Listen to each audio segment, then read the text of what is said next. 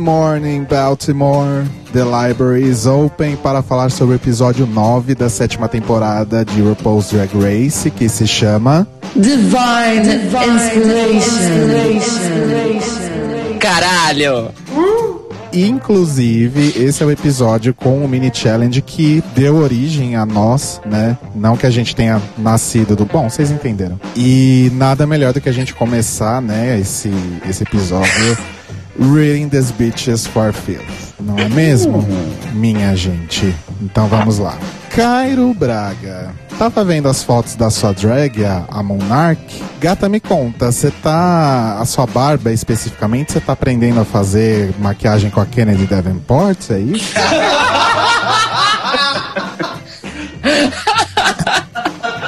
Telo Caetano. Gata, eu entendo por que que você tem desenvolvido aí uma intolerância à lactose nos últimos tempos, né? Porque assim, todos os laticínios do mundo já estão dentro de você, né, gata? Não cabe mais nenhum. Ridícula. Ai, gente, desculpa, eu me esforcei. Foi bem fraco, viu? Mas eu tenho um ponto, pelo menos um de dois, já tá bom. Hum, Rodrigo Cruz. Hum, Eu adoro quando você tem esses seus momentos de tia da escola, né? Assim, primeiro porque é sempre bom saber que você tem uma nova profissão, né? Que você pode abraçar e tem muito mais a ver com a sua idade. gata, não, sou muito jovem pra isso. E Cairo Braga, nosso grande artista conceitual, né? Ai, eu amo como, quando você usa a palavra conceitual pra falar que uma coisa é mal acabada.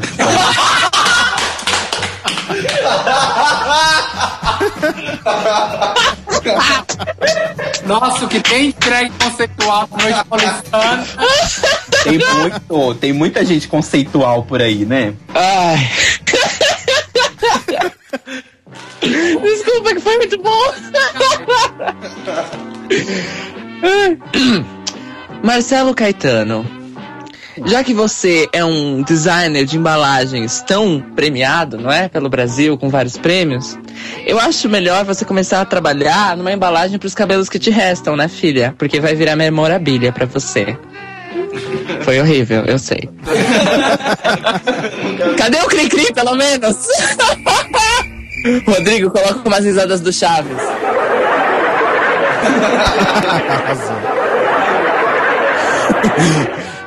Rodrigo Cruz, eu estava aqui lembrando que você uma vez se montou de Ai, Doctor Who. Lembra disso? Hum, infelizmente eu lembro. Você lembra? Infelizmente você lembra? Pois é, infelizmente eu também lembro. É isso? Acabou? É isso. O bom do cara é que ele sabe ler ele mesmo, né, gente? Amanhã, tá? Caio, deixa seu currículo conosco que a gente liga. Por favor. É, eu tô me candidatando para nova fase do Zorra Total, não sei se vocês sabem. Ah, pra lá você tá ótimo. Bom, e nesse episódio em que eu falei miseravelmente em ler as minhas amigas, mas é porque eu sou fofa, eu não sei ser malvada. Ai, desculpa. É, eu vou apresentar então os nossos convidados, que não são um, não são dois, não são três, não são quatro, não são cinco, na verdade, eu não sei contar. Então, eu vou agradecer a presença da Malona. E aí? Oi, eu sou a Malona. Vocês estão no podcast. do Panda Star, Ei, gente! Da Nina Fur, Oi, amores. Nina, me beija. Quero! Sai Agora. daqui, sai daqui, piranha, sai daqui. e da Kelly Caramelo. Oiê! A gente pode referir a eles como a família da Oficina da Malona, que finalmente está aqui conosco depois de tantas semanas. Ah, Sejam muito Finalmente a gente bem-vindos. chegou agora que a temporada começou, né? Né? mesmo, vocês che- o timing de vocês é incrível. Na verdade, a gente ficou embromando pra participar, porque a gente só falaria qualquer coisa depois que aquela rotada saísse. Super duro. Esse, não nem tem cirurgia plástica. Não tem nada. Gente, peraí, segura que antes de começar a falar mal da Miss Fame, principalmente, que acho que vai ser o tópico principal, a É. gente vai dar Ah, uma... eu acho ela tão boa, tão conceitual. A gente vai dar uma lidinha nos comentários sobre Mas primeiro a gente precisa saber quais são as drags preferidas. Ah, é verdade. É verdade, as drags preferidas de cada uma, vai. A minha favorita é Divine. Arrasou. Obviamente. Desse episódio, que você tá falando. Pera aí, Não, da vida. Esse programa que vocês estão falando é aquele programa daquela transformista Silvia Montilla? Ele mesmo, bem, só que é a versão dos Estados Unidos que Eu fizeram dele. É porque o que passa na, passa na Globo, né? É. Na Você viu que a Endemol comprou, fez uma versão americana? É dela que a gente tá fazendo. Ah, Qual que é a sua banda preferida, Malona? a Divine que teve nesse episódio. Dessa temporada, Malona. Ah, da temporada. Não, Não, gente, pode tá- ser Errol. Não, não, da vida. temporada. Da vida. Da Da vida? vida? Divine, com certeza. Ai, agora que aumentou aí o range, eu não sei, mas eu acho que eu vou falar do RuPaul. É... Vou- A minha preferida é a Malona. Ah, coloca aquele caramelo. Nossa, depois acho que eu tenho que sair, que eu tenho que ir pro hospital, que furaram meu baço, mas eu acho que é a do Malona.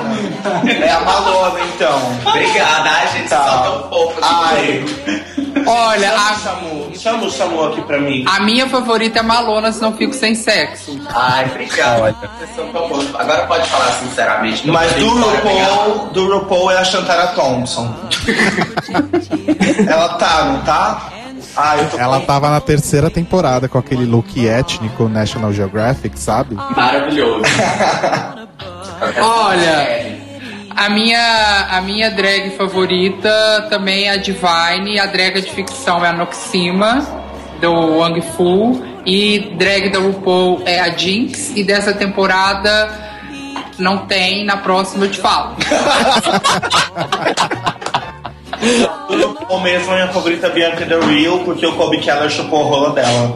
Eu posso falar isso. Na hora que passa o programa, gente. Qual canal vai sair isso? É na Record, meio-dia. Ai, a gente não orou primeiro, Caio, uma decepcionado. A minha favorita dessa temporada é a hora da temporada acabar. Vamos ler os comentários, Marcelo? Vamos, Vá. vamos ler os comentários.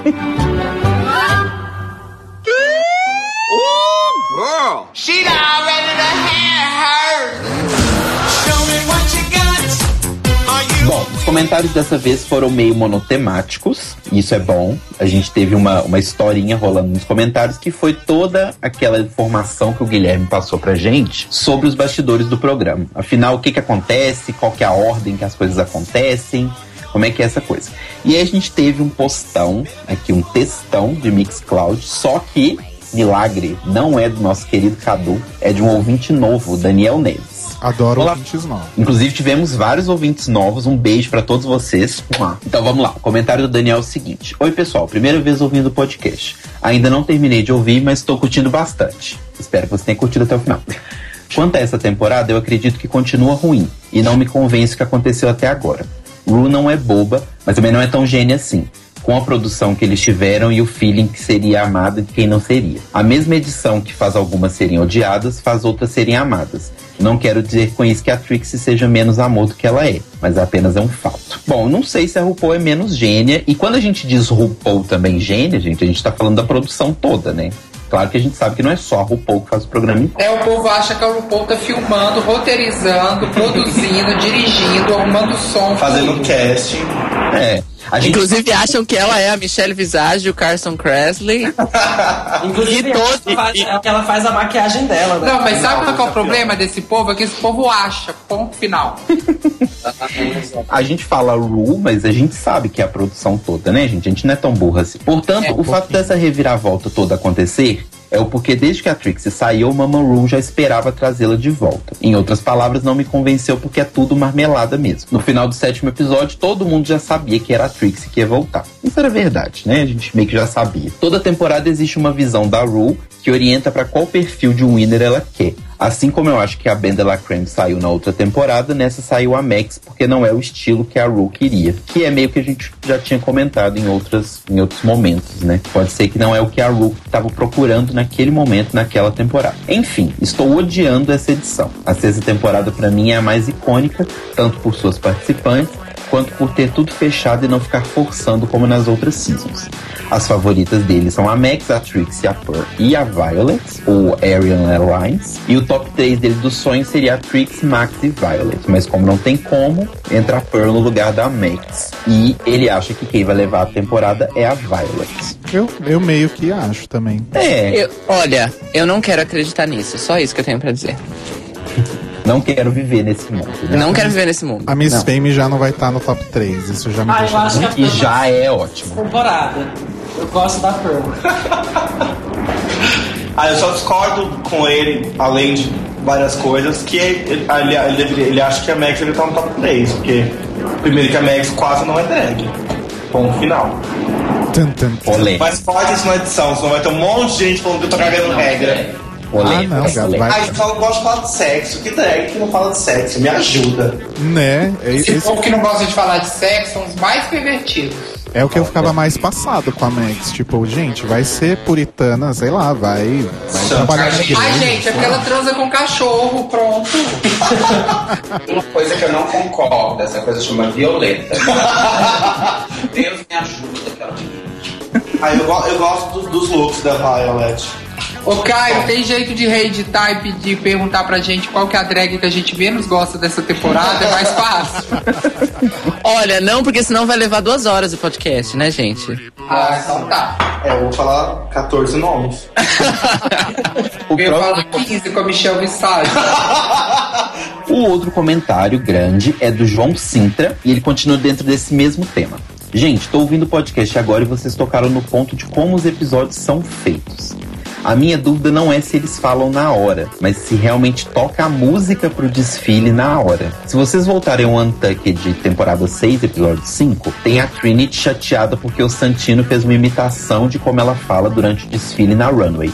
Inclusive com a intervenção da Rue, esclarecendo que o Santino estava tirando sarro dela e não da Trinity. Então os comentários são na hora sim, até porque o povo lá tem bagagem suficiente para fazer bons comentários e referências. E depois a edição vê o que coloca. E daria muito mais trabalho para agendar um estúdio para todo mundo comentar, né? Agora, o que ele tem dúvida mesmo é com relação à música, por uma questão técnica. Como editar os comentários dos desfiles com a música na passarela e o depoimento dos jurados ao mesmo tempo? Se toca alguma música, deve ser numa altura bem moderada para não interferir nos microfones. Olha, sobre essa questão, é, muita gente fez é, essa referência nos comentários, né? De semana passada pra cá, do, da- do episódio da, da- do, do corrido da Trinity e como a RuPaul explicou depois. O que outras pessoas também falaram é que elas desfilam duas vezes. Uma vez com música e a segunda vez sem para os comentários dos jurados. Isso. O que explicaria, às vezes, na edição, eles estarem, eles estarem com a tela dividida e mostrando elas passando em lugares é, próximos da passarela de jeitos diferentes, né? Uhum. Eu também acho que eles filmam duas vezes, sim, porque de uma pessoa que já fez isso na vida, não tem microfone que não capte uma música alta sendo tocada numa porra de um estúdio daquele tamanho. Exato. Ô Caio, eles gravam várias vezes. É mais de duas? Eu sempre penso isso. Enquanto TV, eu acho que eles devem gravar muitas vezes. Sabe quanto tempo o Snatch Game leva pra ser gravado? Umas seis horas. Ah, não, não, não. Isso, isso sim, Fran. Mas assim, o desfile específico, entendeu? Eu não acho que eles façam mais de duas vezes. De verdade. Ah, não, isso eu também acho. Ah, não, a questão, quando elas estão fazendo, executando challenge, alguma coisa assim, eu imagino que deva ser um dia inteiro aquela porra. Principalmente esses de acting, né? Nossa, muito, muito. Vocês não estão saturados desses desafios só de Muito. teatro, não? Total. Muito. Eu, na verdade, eu tô saturado, inclusive, de desafio de grupo. Não, mas assim, agora são seis, né? Não vai ficar fazendo trio, dupla até que hora, né? né? Pelo amor de Deus, gente, chega. E o comentário do nosso querido Frank Aleixo, que participou aqui com a gente, e ele acha que a Kennedy, na verdade, está fazendo esses comentários dela, no tanto no Facebook quanto no Twitter dela, não necessariamente porque ela não tenha ido pro top 3, mas ele acha que ela tá querendo criar um bond com a galera, né, que, que assiste, pra ela não ser a próxima Roxy O'Hara. O que faz bastante sentido. Faz, Faz. muito sentido. Porque, né, ir pro top 3 odiada, fia, já era. Tchau. Pena que é tarde demais pra isso, né?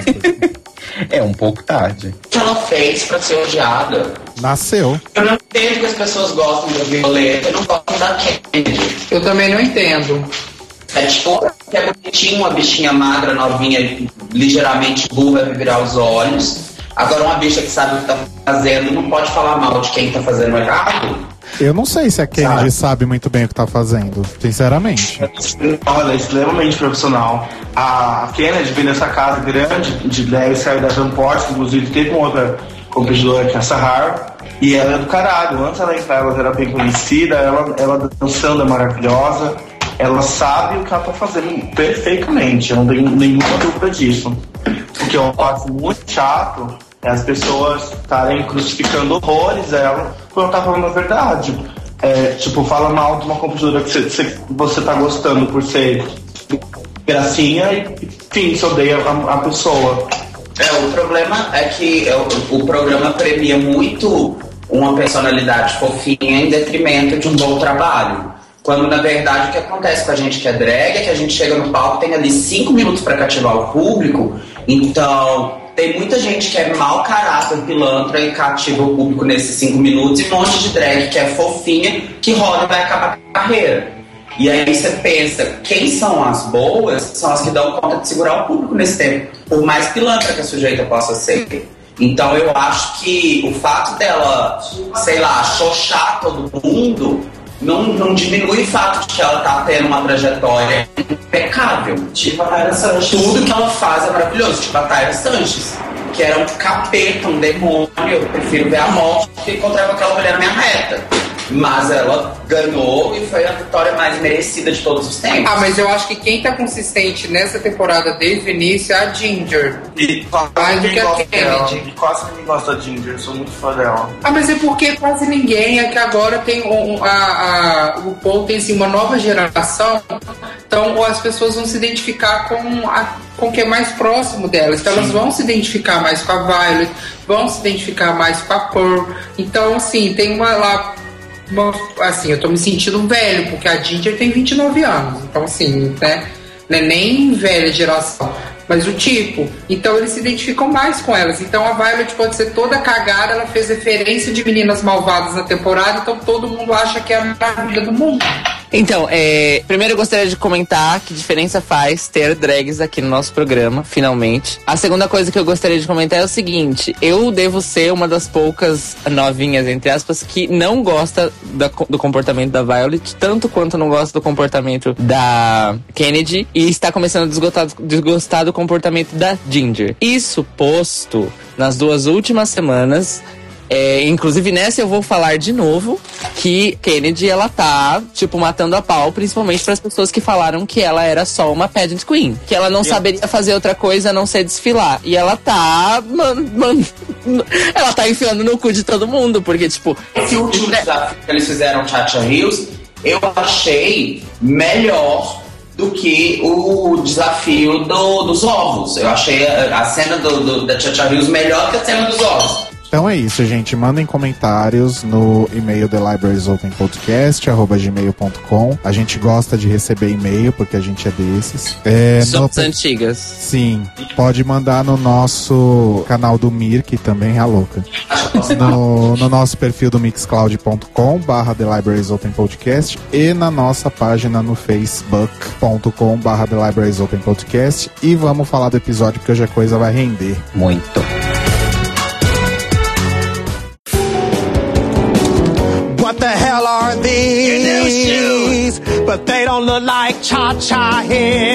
Vamos começar com o Reading Challenge, que é um dos mini challenges mais esperados aí, e que, como eu já disse, deu origem a nós, e que foi X, né? Ou alguém achou incrível, assim? Eu não achei nem um pouco incrível. Não, comparado com outros outros outros libraries open foi bem fraquinho.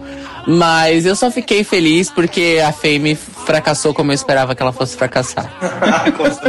Não, mas uma coisa que eu achei que é digna de nota e é, e é de entrar no, no hall da fama de melhores rings que rolou no programa foi a Pérola se virar pra RuPaul e insinuar que ia ler o RuPaul. Aquilo Sim, foi, não, Aqui, aquilo foi de um- um- uma perversidade drag que eu via Divine fazendo aquilo. Extremamente superior, que ainda é usada e etc. E derrubar o Paul no chão junto das outras meninas. Aquilo ali foi muito lindo. Não, não, só dele ter virado e falado, né? Não precisou nem falar mais nada. Foi um segundo There's My O, o Telo falou, foi a sequência do. Tem alguma coisa na minha cara. É, There's Something on My Face foi parte 2, né? Foi assim. RuPaul. E o melhor é a RuPaul. Eu gosto muito da RuPaul por causa disso. Eu acho que isso é uma coisa que pessoas muito vividas, muito experientes que nem a RuPaul, conseguem pegar isso. Então, assim, a RuPaul viu na hora que ela já jogou aquele shadezinho pra cima da RuPaul, ela falou assim, ah, é, querida? Aí a RuPaul já revolta, tipo, ah, não, então tá, sai por aquela porta ali. Tipo assim, você tem que brincar, a coisa tá acontecendo, você tem que deixar acontecendo, né? Porque se a RuPaul tivesse virado ali fechado a cara na hora, acabou, né? Tipo, Aí a diferença questão- de quem tem experiência. Se fosse uma pessoa mais jovem, ia fechar a cara. Não, mas eu, jam- eu jamais acho que isso aconteceria. Não acho que é uma questão de idade. Por Não, exemplo, não é idade, Essa semana, maturidade. essa semana eu fiz uma brincadeira, semana passada, com a Aljabá, com a Glória Groove, lá na Priscila. E aí a gente brincou, cantamos junto, eu fiz piada, falei que eu não gostava dela e tava fazendo vídeo com ela só pra dar visualização. E aí eu pedi ela pra fazer aquela brincadeira de dar tapinhas na mão, sabe? De criança, aquele joguinho. E de surpresa eu dei um tapa na cara dela. Ela fez uma cara de susto e entrou no jogo e saiu me xingando, assim, de uma forma muito legal. E isso não é porque ela é, é velha e nem é muito tempo de carreira. É maturidade performática. É isso que eu tava a, a, Falta demais as pessoas é, perderem a ilusão de que drag queen é uma coisa pra ser bonita e principalmente pra ser respeitada. Porque drag queen não tem que ser respeitada desse jeito. Ah, se você fala, se você xoxa uma drag queen, a drag queen simplesmente vira os olhos e tem aquela, faz aquela cara de convulsão e etc. e não participa daquilo, filha, vai procurar outra profissão, vai fazer outra coisa. Aí, a, a, a- gente, se alguém fala, me chama do que for, xoxa minha pronúncia de alguma coisa, xoxa minha, minha peruca que soltou, sapato que quebrou, o tanto que eu tô gorda, o tanto que eu tô magra, o que seja lá o que for, isso é material para usar em, em cena. Elas têm que ser generosas nesse sentido. E é uma coisa que falta muito, é, essa generosidade na hora de é, gongar umas às outras, porque falar mal da coleguinha na frente da coleguinha é uma tradição junto das drag queens e que ela é milenar, desde quando no Egito a gente usava aquelas tiaras maravilhosas. Mas aí eu, volto, eu vou voltar na Kennedy porque ela bem fez cara de boring. Acho que foi a Kátia, né, que falou que, era que ela era vesga. Que ela tinha um olho no prêmio e o outro olho na coroa. Ah, tipo, sim. ela era vesga. Ah, sim, foi maravilhoso. Aí ela ficou Ah, bem é, com aquela cara de. Se quem segura por ser vesga, né? Aí o problema é dela.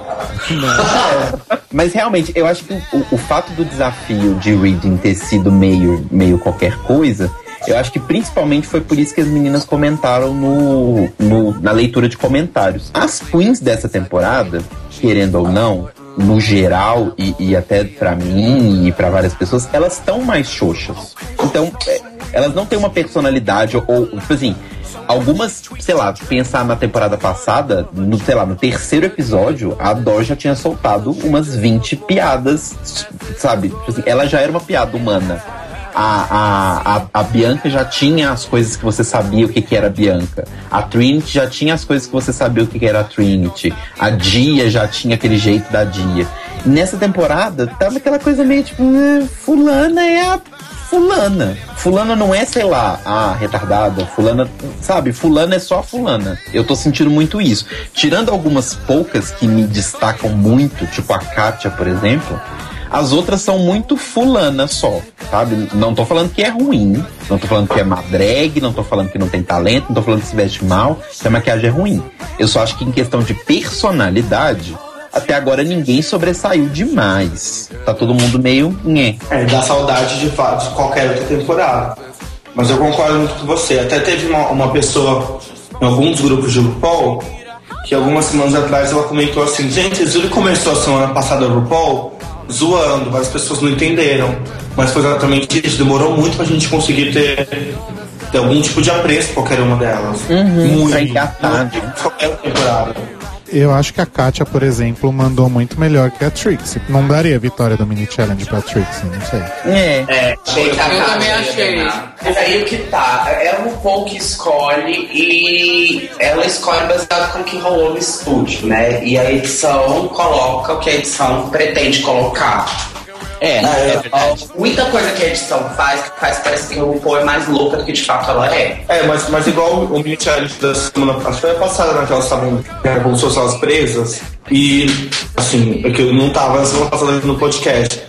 Mas jamais eu colocaria a Kennedy como vencedora. Sempre a Katia, aquele, aquele look Pussy Riot maravilhoso. Sim. Olga. Exatamente.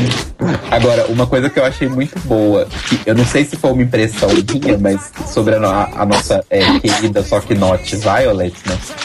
Foi que na hora que anunciaram que a Trixie ganhou um vestido lá do Sequin Gown, a Violet fez uma cara do tipo, graças a Deus que não foi eu quem é essa merda. Só eu tive essa impressão, ou mais alguém Sim, teve? essas empresas que oferecem esses prêmios menores para o RuPaul são empresas que são muito antigas e, e tradicionais, fazem roupa Las Vegas. Uhum. Aquela bicha que acha que é a, a própria editora de moda da Vogue vai gostar. Acho antiquado, né?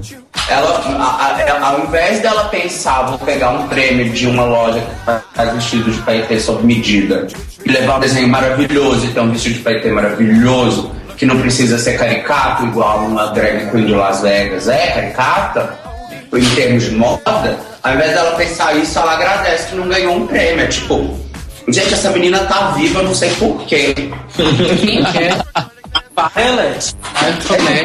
Até eu queria um vestido de paetê daquele jeito, e eu nem sou drag. Por mim, qualquer coisa, se colocar paetê, eu tô, tô levando. A gente é formado na escola Frank Fine de moda. Exatamente.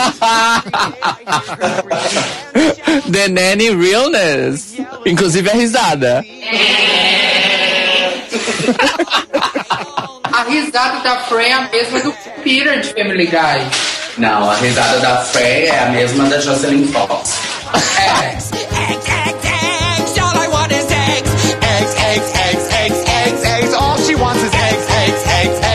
Bom, passado o mini challenge. Passado o mini challenge, eu queria só tentar entender uma coisa. A Miss Fame ficou implicando com a Pearl o tempo inteiro.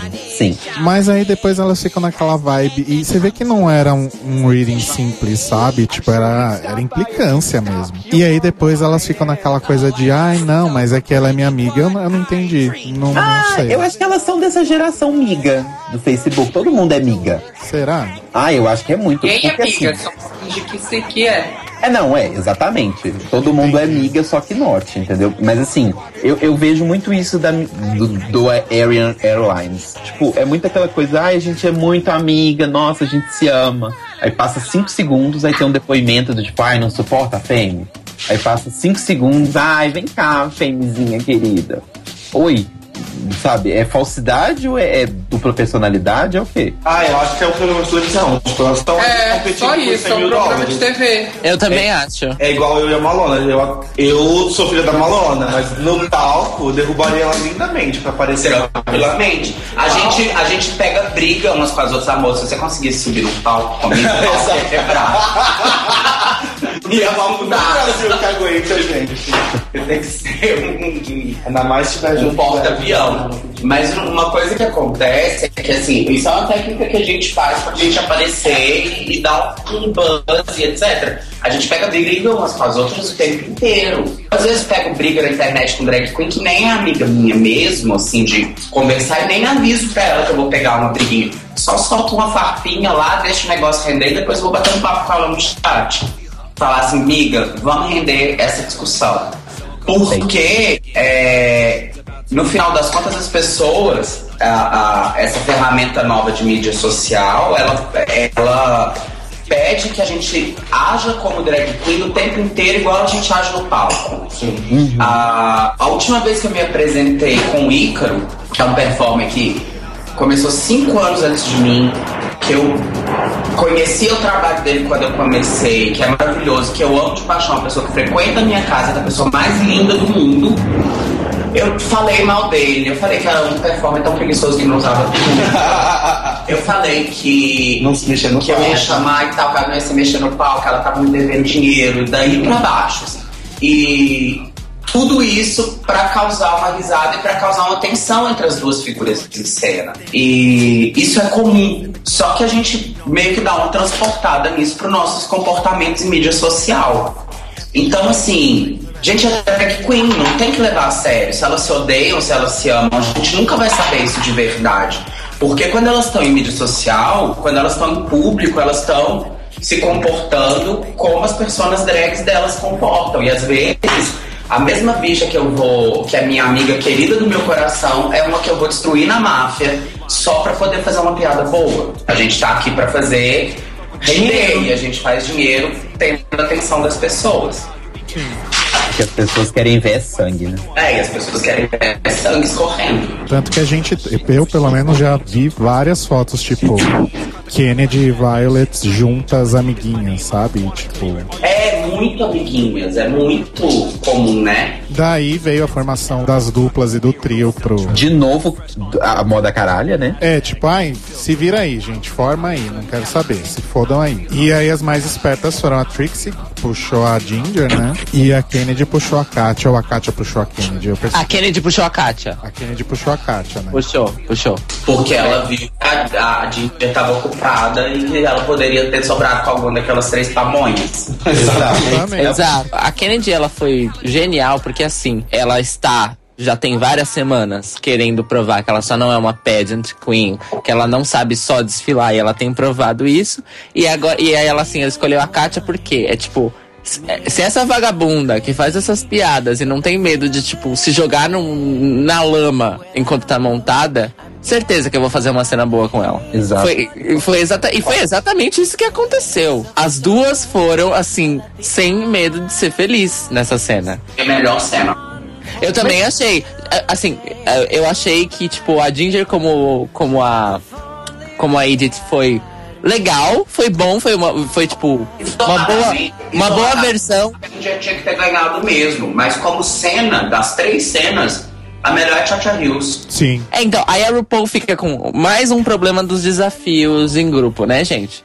A RuPaul, ela decide no, no cara ou coroa se ela vai escolher um grupo vencedor ou uma drag vencedora. Vocês perceberam isso? Sim. É. Ela, ela, ela decide ali, ai, hoje eu vou premiar o grupo. Ah, não. Hoje eu vou premiar uma drag só. Tipo, É. Hoje vai o grupo pro bórum. Não, hoje vai pessoas de grupos diferentes pro bórum. É, muito tipo, famoso e- do que ela quer. É, não, isso, isso, isso acaba caindo naquela velha história do tipo, qual o seu critério, gata? Porque acaba soando incoerente no frigir dos ovos você colocar as, as vagabundas pra criar uma coisa em grupo e depois julgar julgá-las individualmente. Fica complicado.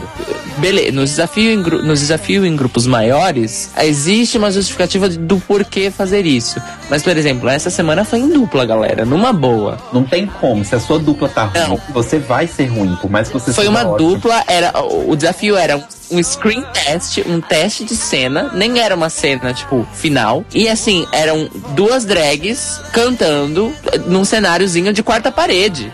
Não tinha nada de complexo. Então assim, era realmente a, a performance das duas drags e a interação delas que ia contar. E eu realmente acho que ela deveria ter escolhido a melhor cena e não a melhor drag. Concordo, Caio. Também acho. Porque mesmo, mesmo artisticamente é mais honesto, vamos falar a real, né? Não concordo em gênero, número e grau.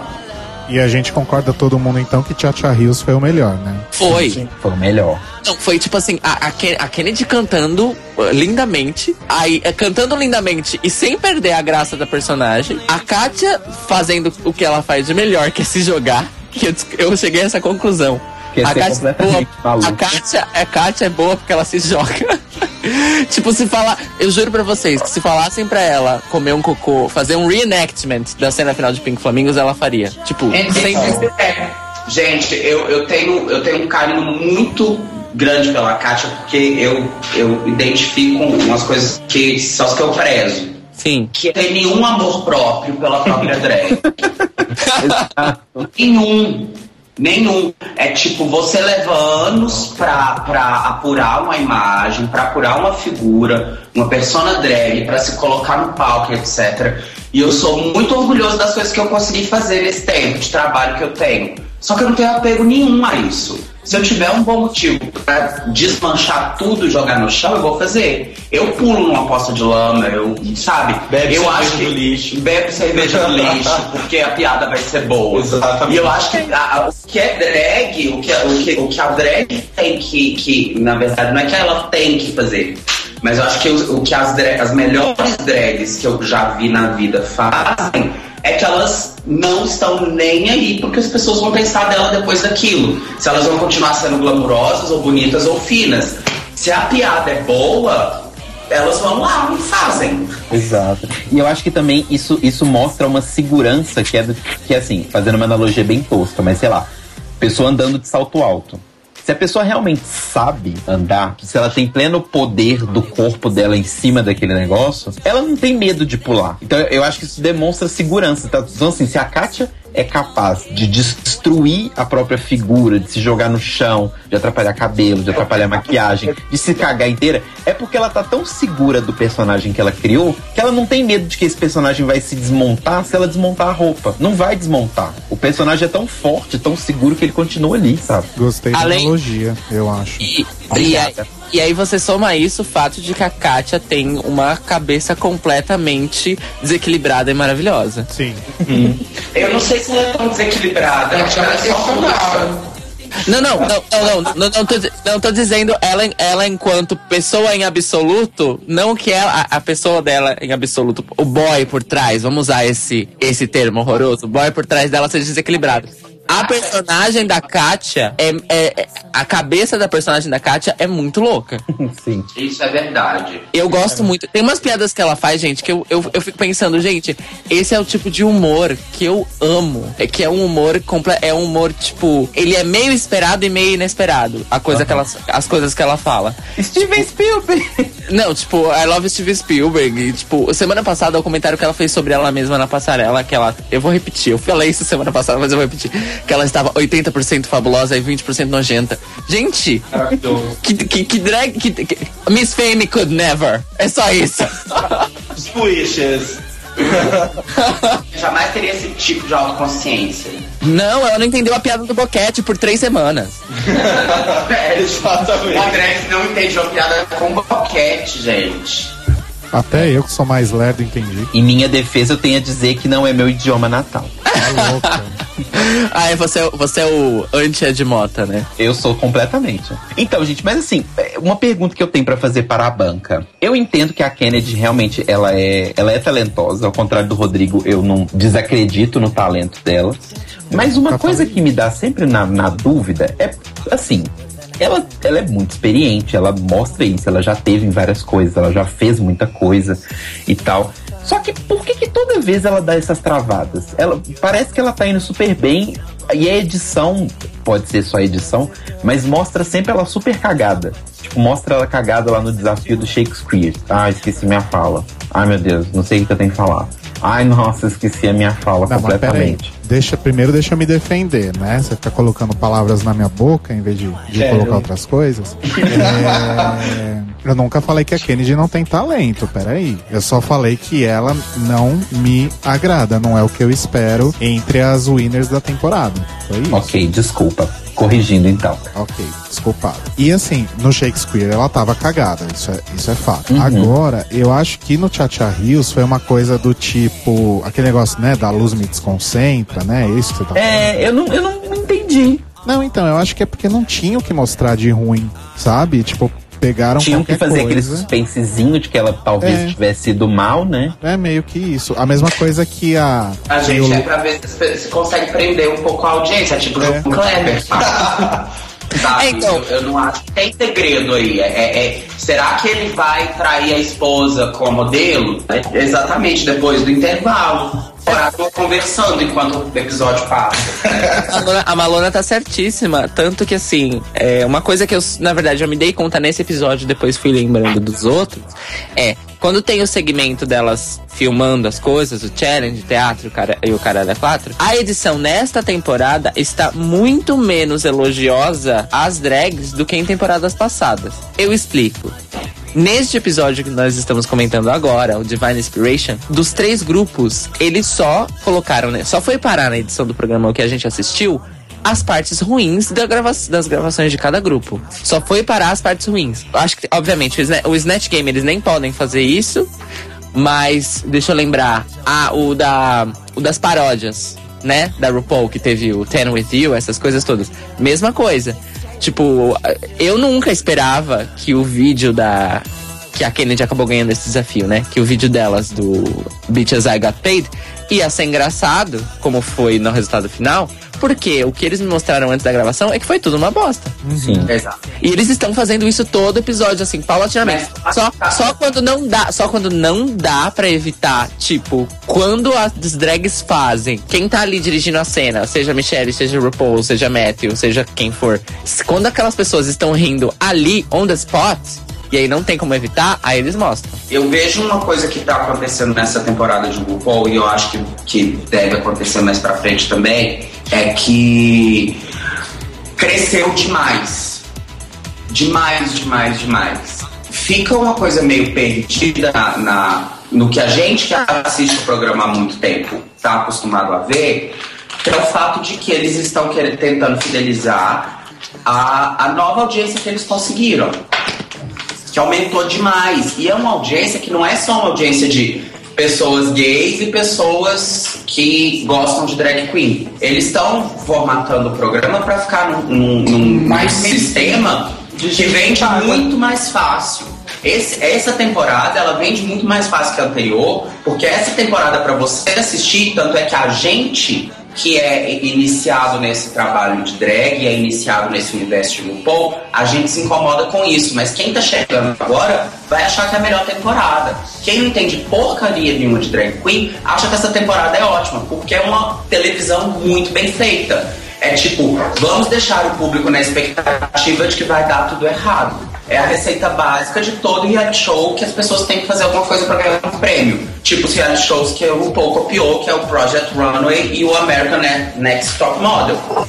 Vamos deixar o público na antecipação de que a coisa vai dar errada e mostrar que não deu tanto tão errado assim, para evidenciar que é difícil fazer esse trabalho e sei lá o que. Então eu acho que essa, essa edição menos elogiosa, ela se presta muito ao fato de que o perfil do, do de público que o Paul conseguiu alcançar do ano passado para cá tá bem diferente. Você vê isso quando a, a gente nota isso muito quando a gente, a gente trabalha na festa Priscila, que traz as drags de RuPaul pra cá. ah, o tipo de público que a gente encontra é um público que não sai de casa nem pra ir pra boate e vai pra assistir as drags internacionais por causa do programa.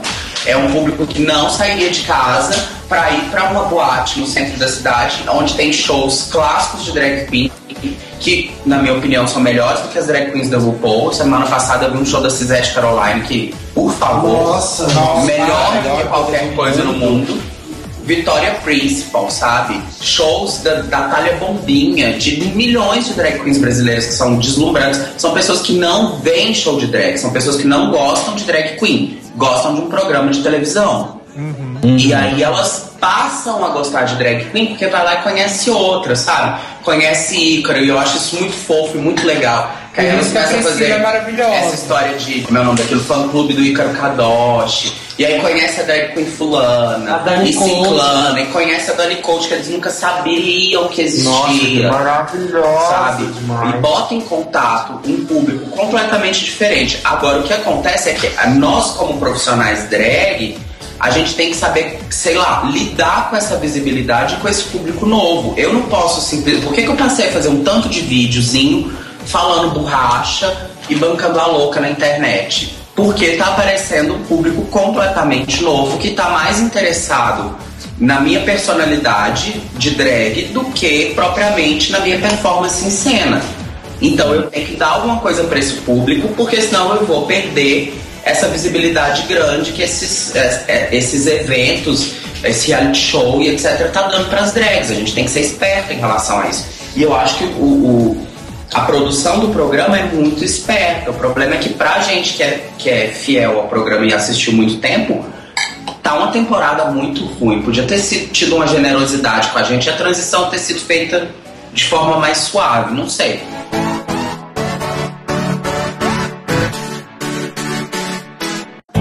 Mama says I shouldn't, my daddy says I wouldn't. Do you really care what they say? Aliás, deixa eu aproveitar e perguntar uma, uma coisa, uma curiosidade minha. É, Foda-se o episódio, vamos, vamos, vamos conversar.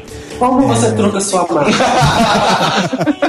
É, é, até que ponto, tipo, se é que, até que ponto o programa contribuiu pra vocês em termos de, de carreira, de estilo, além da- dessa questão de, de tentar se adaptar ao que as pessoas é, querem ver, né? Quando vão numa Priscila, por exemplo, até que ponto o, o programa mudou a cabeça de vocês no, no, no jeito de fazer drag, sabe?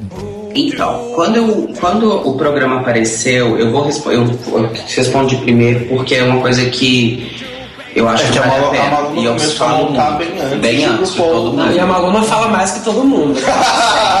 Pode continuar. Mas a, Ela- mas a onda é o seguinte: quando apareceu o Paul e começou a fazer muito sucesso, eu ainda morava em BH. Ah, o que aconteceu, por exemplo, em BH, quando, a gente, quando o programa apareceu, é que eu fazia um estilo de drag que eu usava umas cabeças enormes, cabelo super volumoso, desgrenhado, umas coisas imensas, sabe? De não passar nas portas das boates usava umas roupas mais espalhafatosas ou então fazia umas referências muito mais fashionistas do que a maioria das drags faziam e do que o público estava acostumado. O programa apareceu, as pessoas começaram a achar que eu estava parecida com aquilo.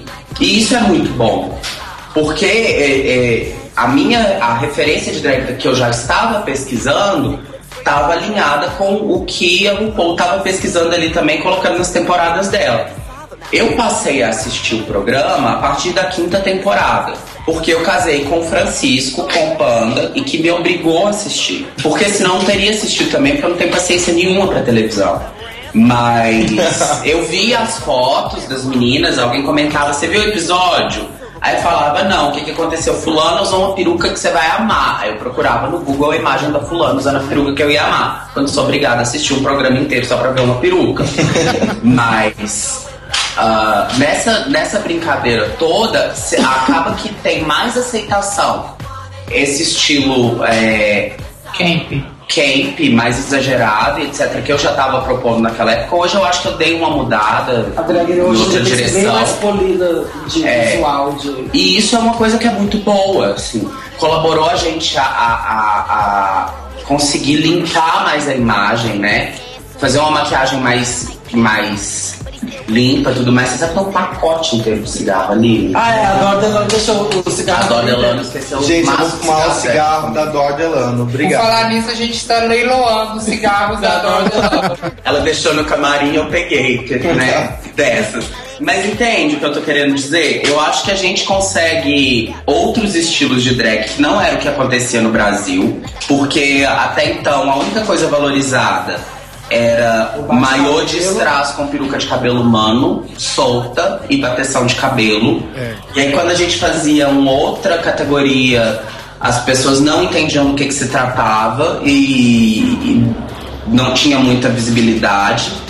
E o jogo meio que dá uma virada, assim. O bate-cabelo vai continuar sendo no Brasil o, o, o it para Eu- drag queens. Mas eu acho que a- o outro estilo, que é mais performático, que é mais fo- focado na dublagem, no estilo, na personalidade da figura, na, no, na- no senso de humor dela, tá tendo mais espaço. Tá tão tendo mais espaço que as, ascen- a- a- as drags que, que a gente vê em mais ascensão são as drags que investem muito nisso. Eu acho assim que uma coisa que a Malona falou com a Latriz, que uma das coisas importantes da, da RuPaul, do programa, é que a- o programa ajudou conectar as drags do mundo, sabe? E uma ainda influenciar a outra. Não necessariamente, eu não acho necessariamente que a RuPaul seja responsável assim diretamente por um boom drag novo. Acho que isso está mais ligado às questões de gêneros que estão sendo conversadas, estudadas, desconstruídas. As pessoas estão estavam, desconstruindo o próprio gênero e nisso as drags como sempre, à frente do movimento LGBT, elas representam isso, sabe? Então eu acho que a RuPaul aproveitou isso, gênia do jeito que ela é, que eu acho a RuPaul gênia desde que eu me entendo por gente. Gente, e a ela RuPaul é o aproveitou. Santos da drag. É, Nossa. é. É tipo a melhor comunicadora em drag que existe a RuPaul. Então, a RuPaul viu uma curva crescente de interesse de drag queen de, sei lá, a partir de 2004, 2003, foi vendo e se associou a uma produtora e começou a fazer um programa. Isso fez com que ficasse muito mainstream, o que é uma coisa maravilhosa pra gente. E faz com que as pessoas tenham mais interesse ainda em, no caso, por exemplo, eu, eu abri a oficina da Malona e passei a fazer figurino para pessoas que querem se montar. A maioria das pessoas que vêm procurar a oficina da Malona estão se montando pela primeira vez, segunda vez. E querem ter um material muito brilhante, uma peruca muito diferente, coisas que a gente não acha no mercado para comprar facilmente. Então, essa massificação da informação drag é muito, muito boa nesse sentido. Mas daí achar que o RuPaul é um messias e abriu as águas e mudou o mundo e que fez o mundo engolir drag queen de novo, não é bem por aí, porque a gente já existia, não deixou de existir. E vai Inclusive as drag queens que surgiram depois do programa da RuPaul, elas só são drag queens porque elas fizeram só isso por conta própria. A gente não deve isso a RuPaul, sabe? A gente tem que entender que se ela fosse tão santa assim, ela não ia estar vendendo tanto barra de chocolate, maquiagem, perfume, boneca, é, agência de viagem, loja de vestido, sabe? Tudo. É o, a- o jeito que ela ganha a vida e é um.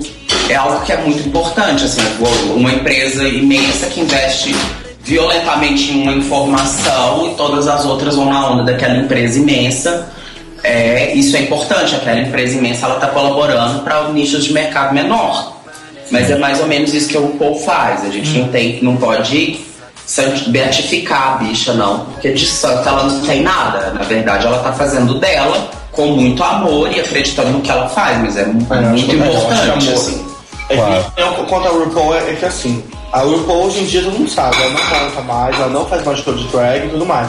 Acho super válido, ela cansou, não é uma profissão que é fácil, você cansa muito, muito fácil, é um puto trabalho, eu já nem monto mais, mas a minha A gente opinião. monta 30 anos, mais, É, né, talvez. tipo, eu já nasci, obrigado, tenho só 21 anos, assim como uma lona. Eu, a RuPaul já tava, já tava fazendo drag. Mas a minha opinião como drag de depois de RuPaul, que assim, eu sempre gostei muito da, de drag, sempre vi muita coisa disso, desde tipo de ver a. Como é o nome daquela. A, da Rainha do Baixo Cabelo? Márcia, Não, Verônica. a, a, que, a Hobbit, desde ver a Hobbit Moon, tipo, no programa do Caso de Família, até a última temporada de RuPaul. Não, antes eu já tinha, já tinha visto, mas anyways. O que me ajudou o RuPaul foi ter a coragem de eu sair de casa montado. Foi o que me ajudou muito. E, mas eu acho que o que mais me ajudou mesmo, e não é puxando, que eu já falei isso pra ela, foi conhecer a Malona. Quando eu conheci ela, foi tipo. Foi, foi um, um caminho que eu achei. Não vai ter desconto na peruca. Ela é uma vaca!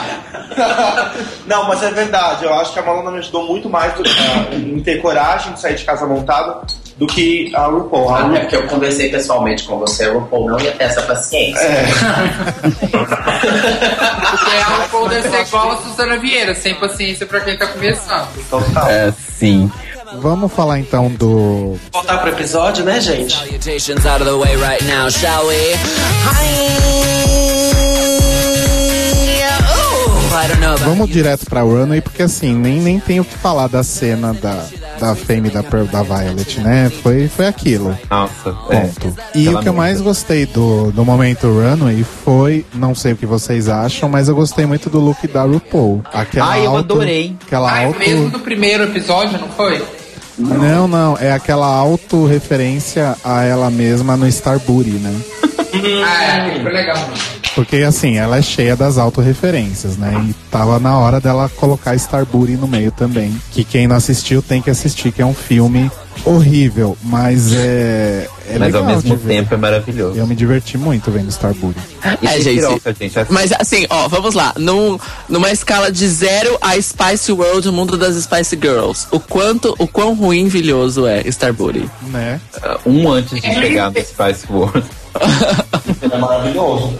Glitter, não, Glitter da Mariah Carey, Ah, maravilhoso. pro glitter do sonho. Gente, da Mariah Carey é assim. Spice Girls é cidadão Kane perto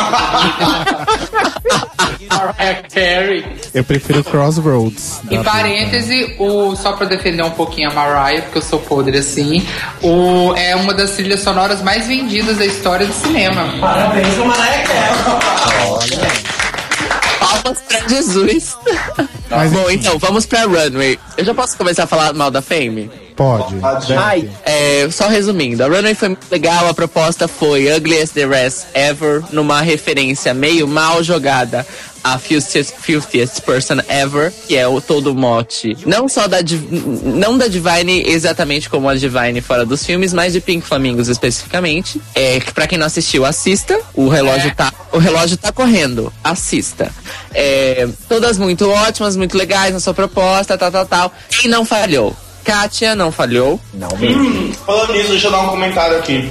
Que a Caixa tava com uma roupa muito parecida com a Dor dela no Meet and Greet no Cine Joia. Isso é verdade.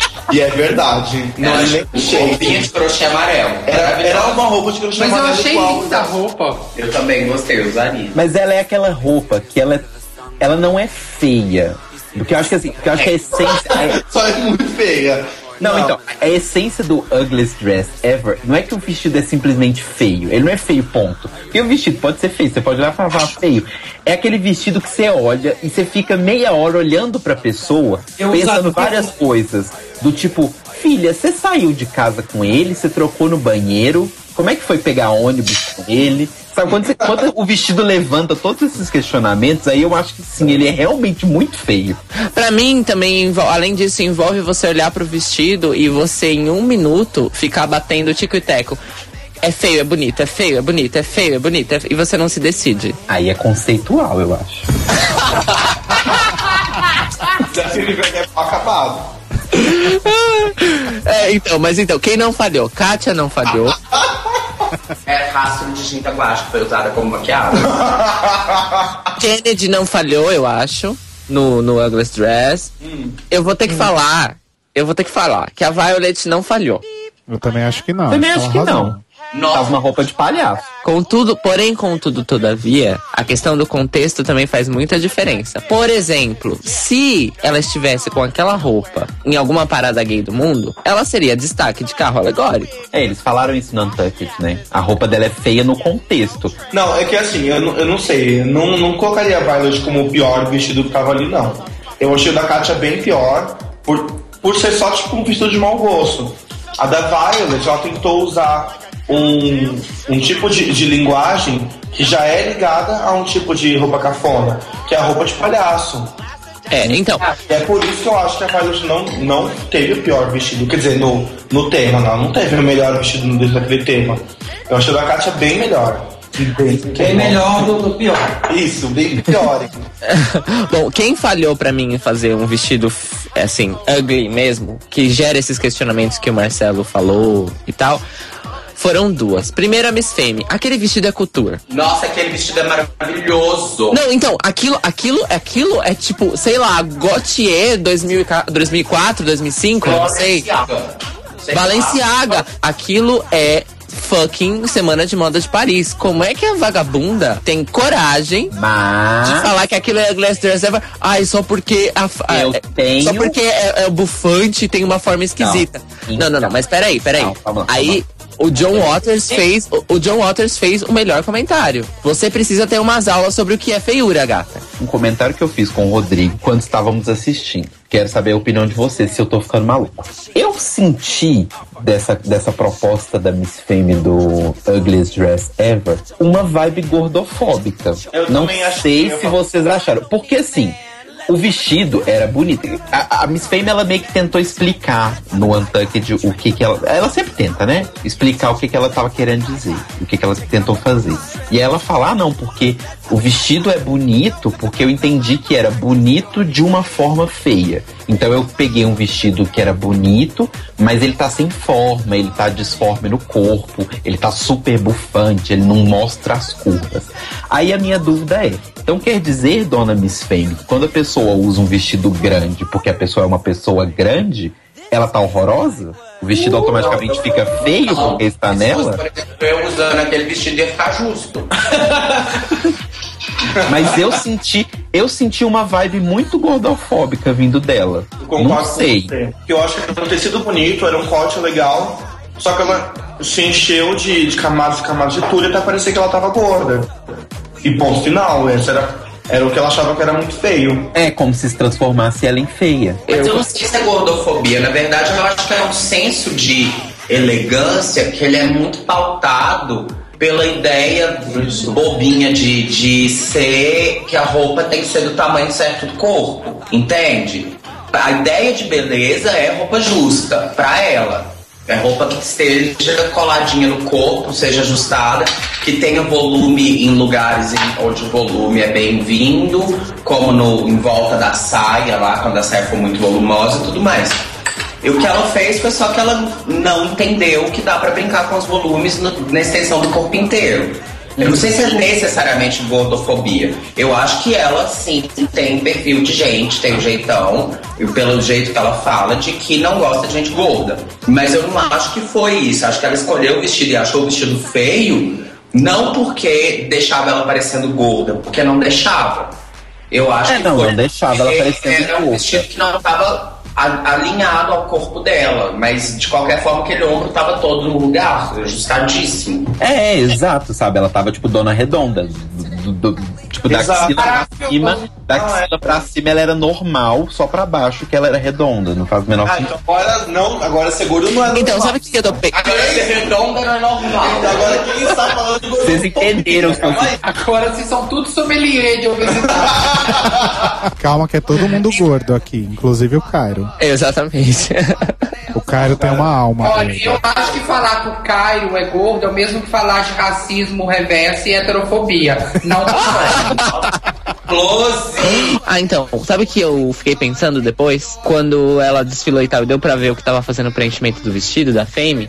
Ela teria sido muito mais bem sucedida se ela não tivesse usado o vestido e simplesmente aquele enchimento que ela, que ela colocou. Verdade. se ela não tivesse usado o enchimento e o vestido fosse aquele vestido maravilhoso, mas completamente disforme em cima do corpo. Tipo, o ombro batendo na parte do cotovelo, sabe? Essa coisa. Eu acho que aí sim, aí ela conseguiria passar essa ideia de, ai, nossa, o vestido é horrível porque não serve. Ela seria mais bem sucedida se ela tivesse saído há uns sete episódios atrás. Exatamente. Apenas. Mas foi, né, gente? O Exu se foi. Ai, glória a Deus. Foi, já foi tarde. Mas vamos falar das outras. O que, que vocês acharam dos outros vestidos? Tipo, da Ginger. Eu também não achei o vestido da Ginger extremamente feio. Eu também não achei. Eu achei que parece vestidos que ela já usou nessa mesma. nessa Aham. mesma Exatamente. A É, parece questão outro é que era verde, né? É, só É, acho que a única coisa odiosa que tinha ali naquele vestido era a estampa mesmo, assim, com aquele fundo verde fluorescente. Acho que a pior parte era, a gola. A gola eu não consegui suportar, mas o resto, tipo, se colocasse numa, numa personagem muito caricata, ia de boa. Gente, o vestido da Trix Mattel tava tão errado que foi o melhor vestido. Foi o vestido de formatura barra madrinha de casamento no meio dos anos 80. É, não, o que ela- a explicação que ela deu pro vestido eu achei sensacional. Que é aquela- Sim, ela foi. Não é que Ela, o vestido seja horroroso, horrendo, mas ele é aquela coisa que você um dia já teve e você não mostra pra ninguém uma foto sua com ele. Total. Nossa, aquele, aquele look é não, e eu achei que ela foi muito bem sucedida. Foi realmente madrinha de formatura. Sim. Ela tá vindo pro prom. Exatamente, tipo, e o prom mais brega ever.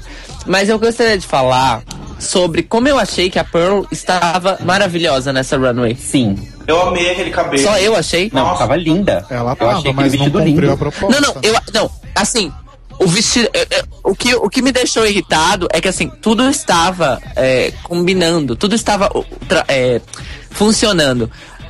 Mas assim, o que me chamou a atenção foi como aquele cabelo ficou bom com aquela make que ela fez. Com a make da Trixie, né? É, não, e que tipo, a, a Michelle falando que tava horrorosa, desculpa, eu amei aquela make. Eu quero aquela make. É, não, eu acho que quando eles falam horrorosa, porque eles vêm daquela escola do realness, né? Que tem que, que ser muito natural. Nossa, você é uma beleza natural. E, e que é o que a Trixie questiona no drag dela. Mas no, no Untucked rola até um momento que eles mostram uma ceninha que a edição cortou, que é justamente isso. A Pearl falando que, ah, eu fiz os olhos da Trixie. E a Michelle fala que é- são horrorosos. Tipo, ela foi muito bem que a maquiagem tá horrorosa. Eu amei, eu usaria a montação que a Pearl usou. E nem achei horrível, hein? Eu também não, achei aquele vestido super ótimo. Eu faria um piquenique com aquele vestido. Eu achei o cabelo da Purple tava muito bonito, só que no Untucked mostra que todo, toda a nuca dela tá parecendo o cabelo dela de boy.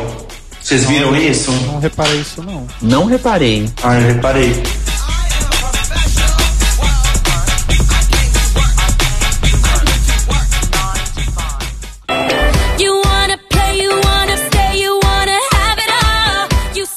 Então vamos falar do lip sync, vai. Aquele lip sync horrível. Ai, vou falar, deixa eu falar, deixa eu falar. Começou. Ai, então fala, mal. Eu achei que as duas deveriam ir pra casa. Eu acho que foi a coisa mais anti-divine do mundo colocar a música da Demi Lovato.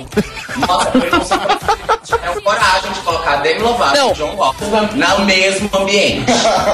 Pelo amor Não, eu- de eu- Deus, é eu já- que a Lovato nunca vai ser, exceto pelo amor de Gente, gente, mas tadinha, deixa a menina.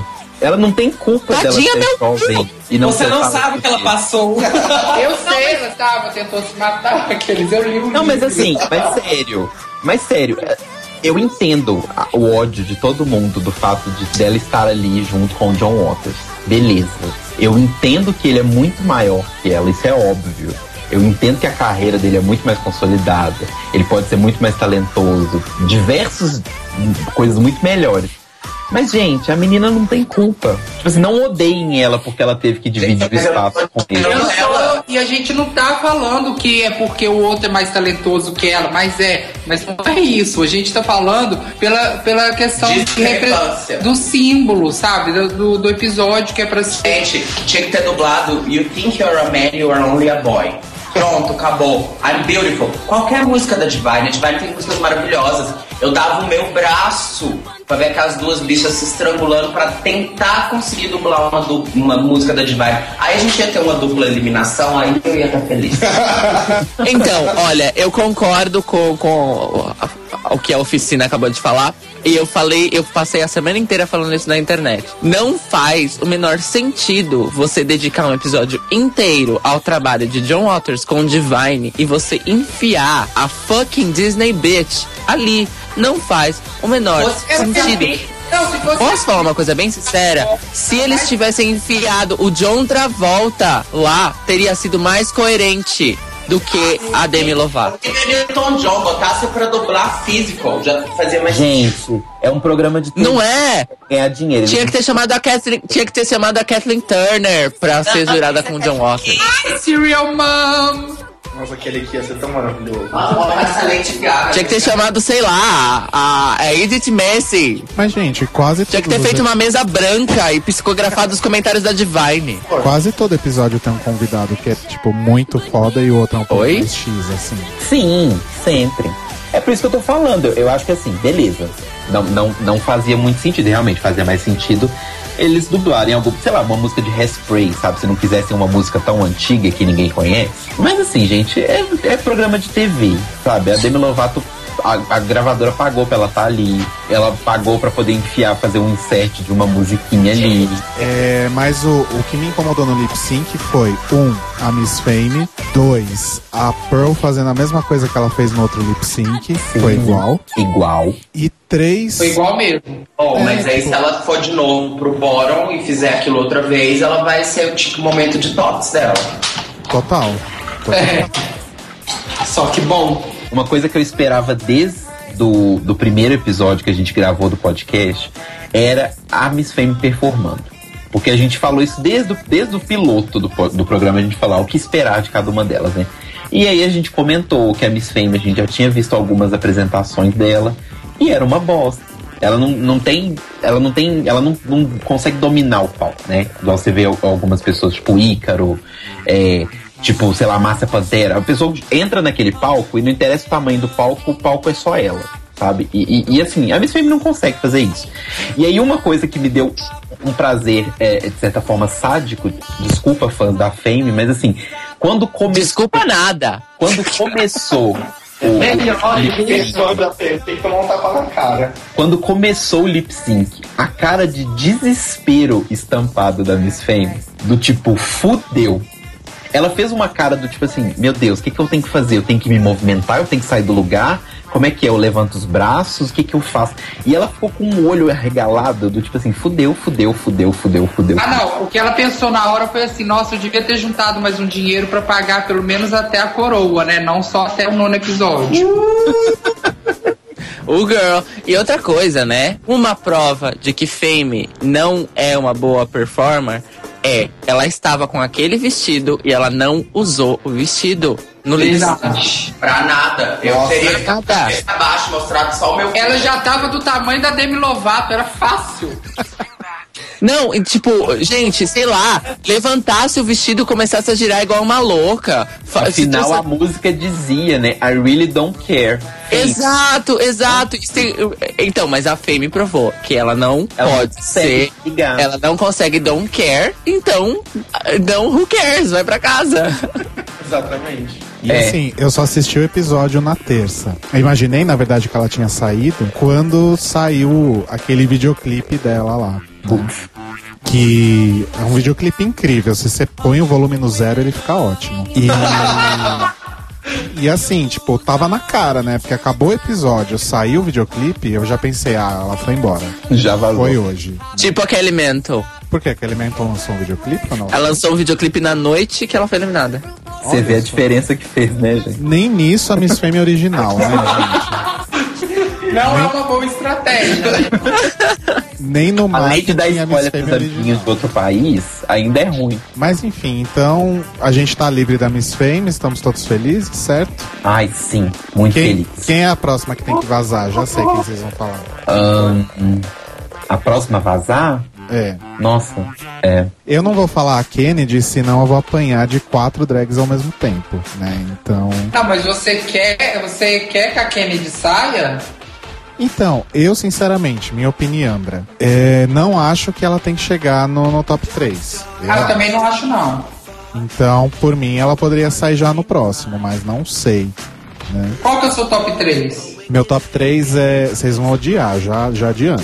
Mas é, é Trixie, Violet e Katia. Violet, você jura? Juro.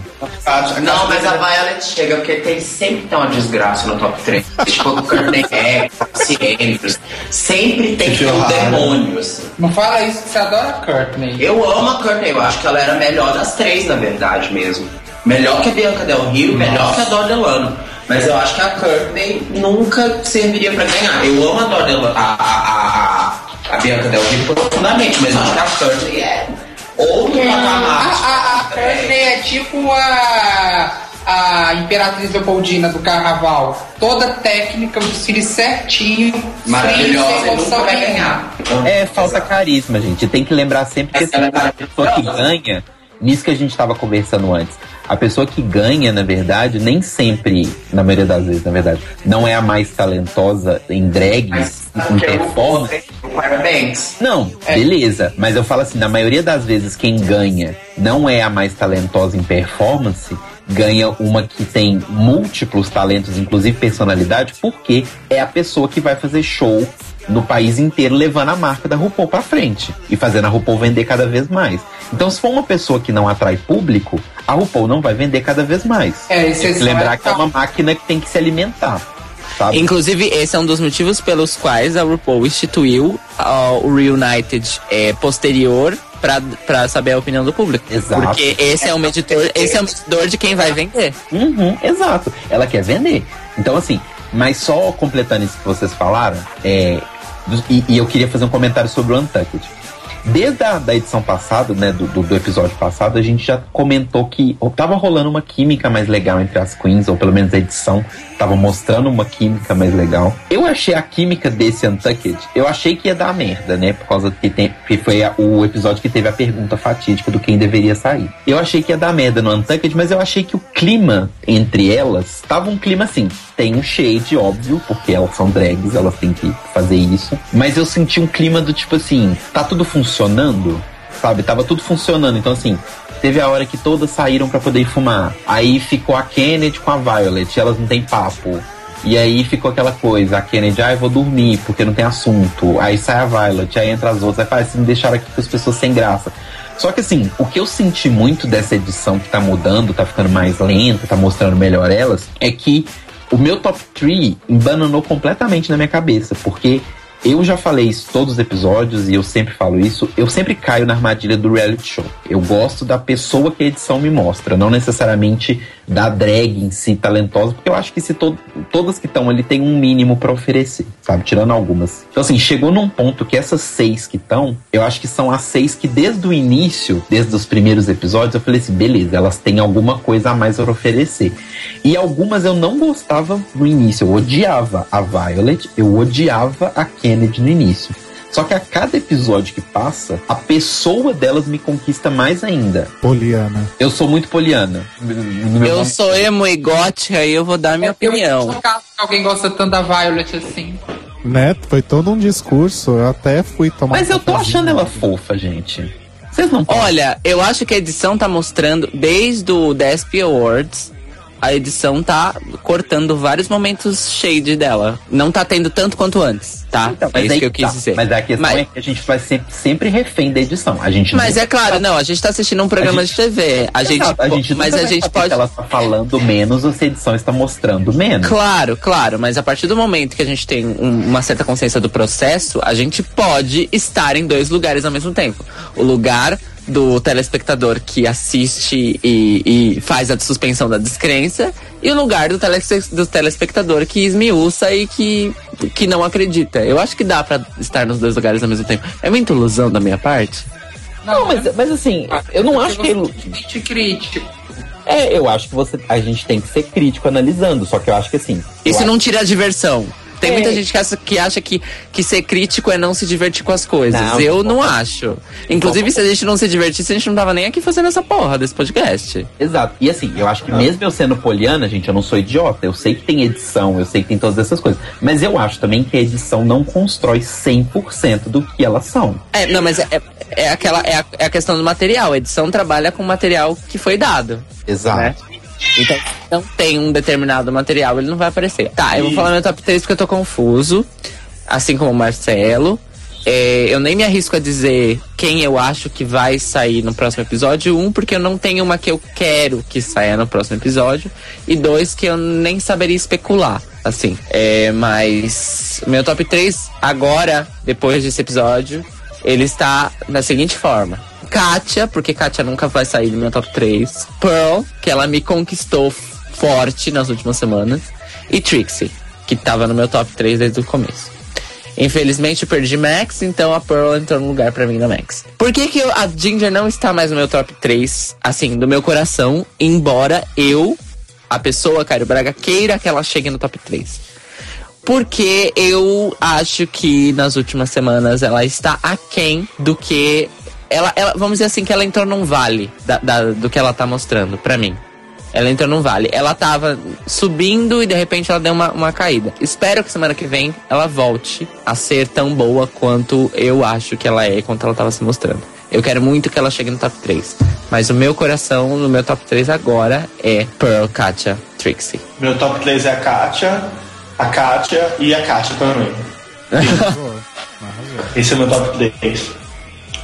O meu top 3 é Ginger, Katia e Trixie. Mas o que eu acho que vai ser, vai ser Ginger, Katia e Pearl ou Violet. Porque o RuPaul, a RuPaul tem que conversar com a geração nova. Então ela vai colocar uma dessas duas. Follow me, follow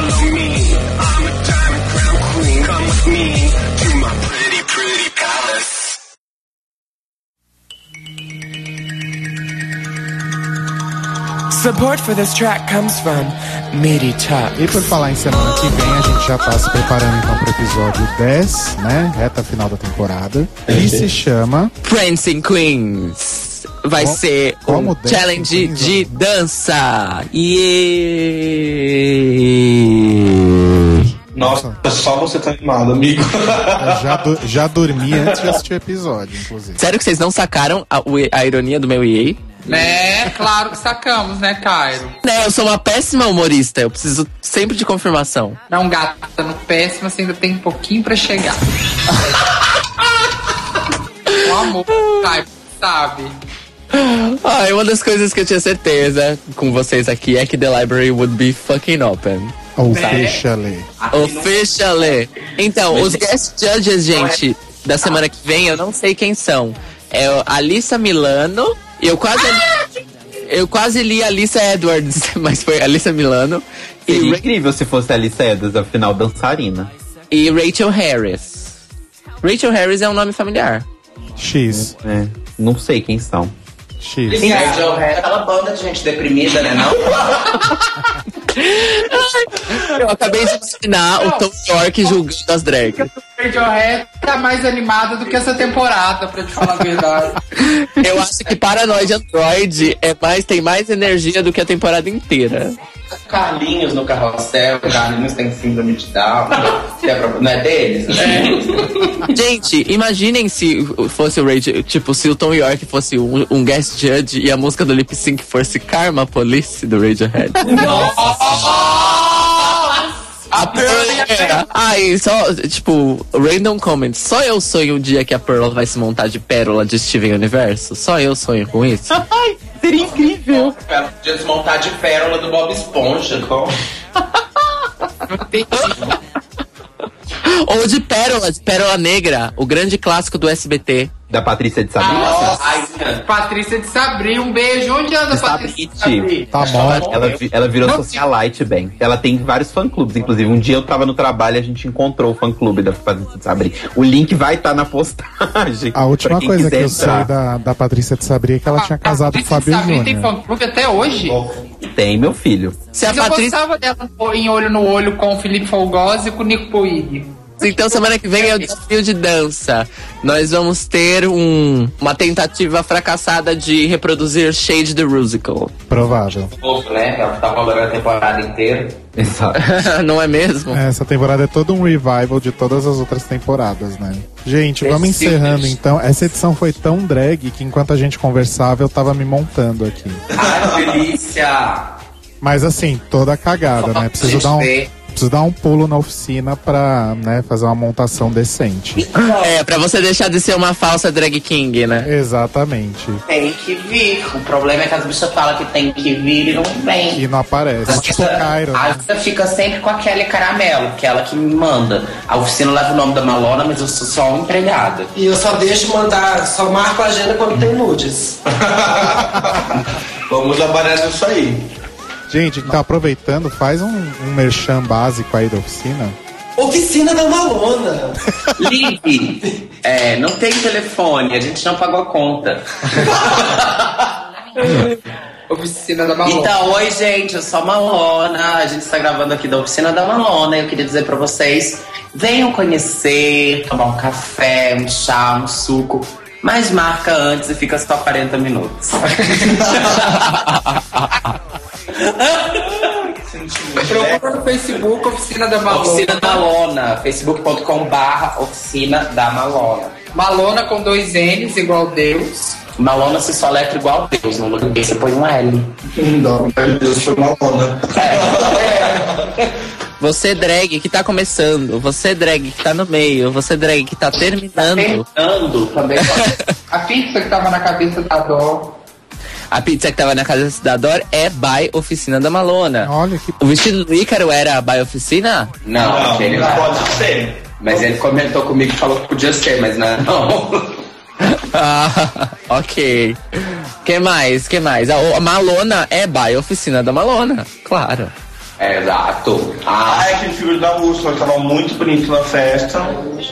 É, a Miss Petra, que foi de Úrsula, e a Mari, que estava de Ariel. Ariel featuring Clara Nunes, que eu achei genial, aquela peruca. É, aquela ideia. Foi lindo, foi lindo. Eles também estavam 100% oficina da Malona. Então, É. assim, eu vou, eu vou baixar aí então na oficina uma hora dessas. E eu quero uma montação decente. Eu não quero essas montação que o Cairo usa, não. Então a gente encerra aqui. Semana que vem a gente volta com. Prince and Queens. Eu não sei mais como falar os nomes, gente. Eu tô sem criatividade. Desculpa. A capa tá solta. Beijo! Beijos. Deem tchau. Ah. Beijo, gente. Beijo, amores. Tô esperando na banheira. Tô esperando na banheira.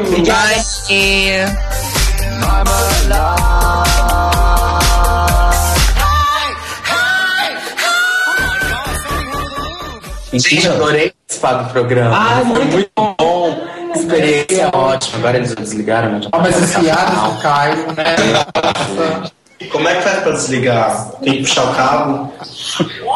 Tem que tirar. Onde é que bate aqui o telefone, né? Não, vocês se entendem, né? Eu não, Não, sei, eu nem sabia que os caras podiam conversar de outro Ali lugar. vermelho, bicho.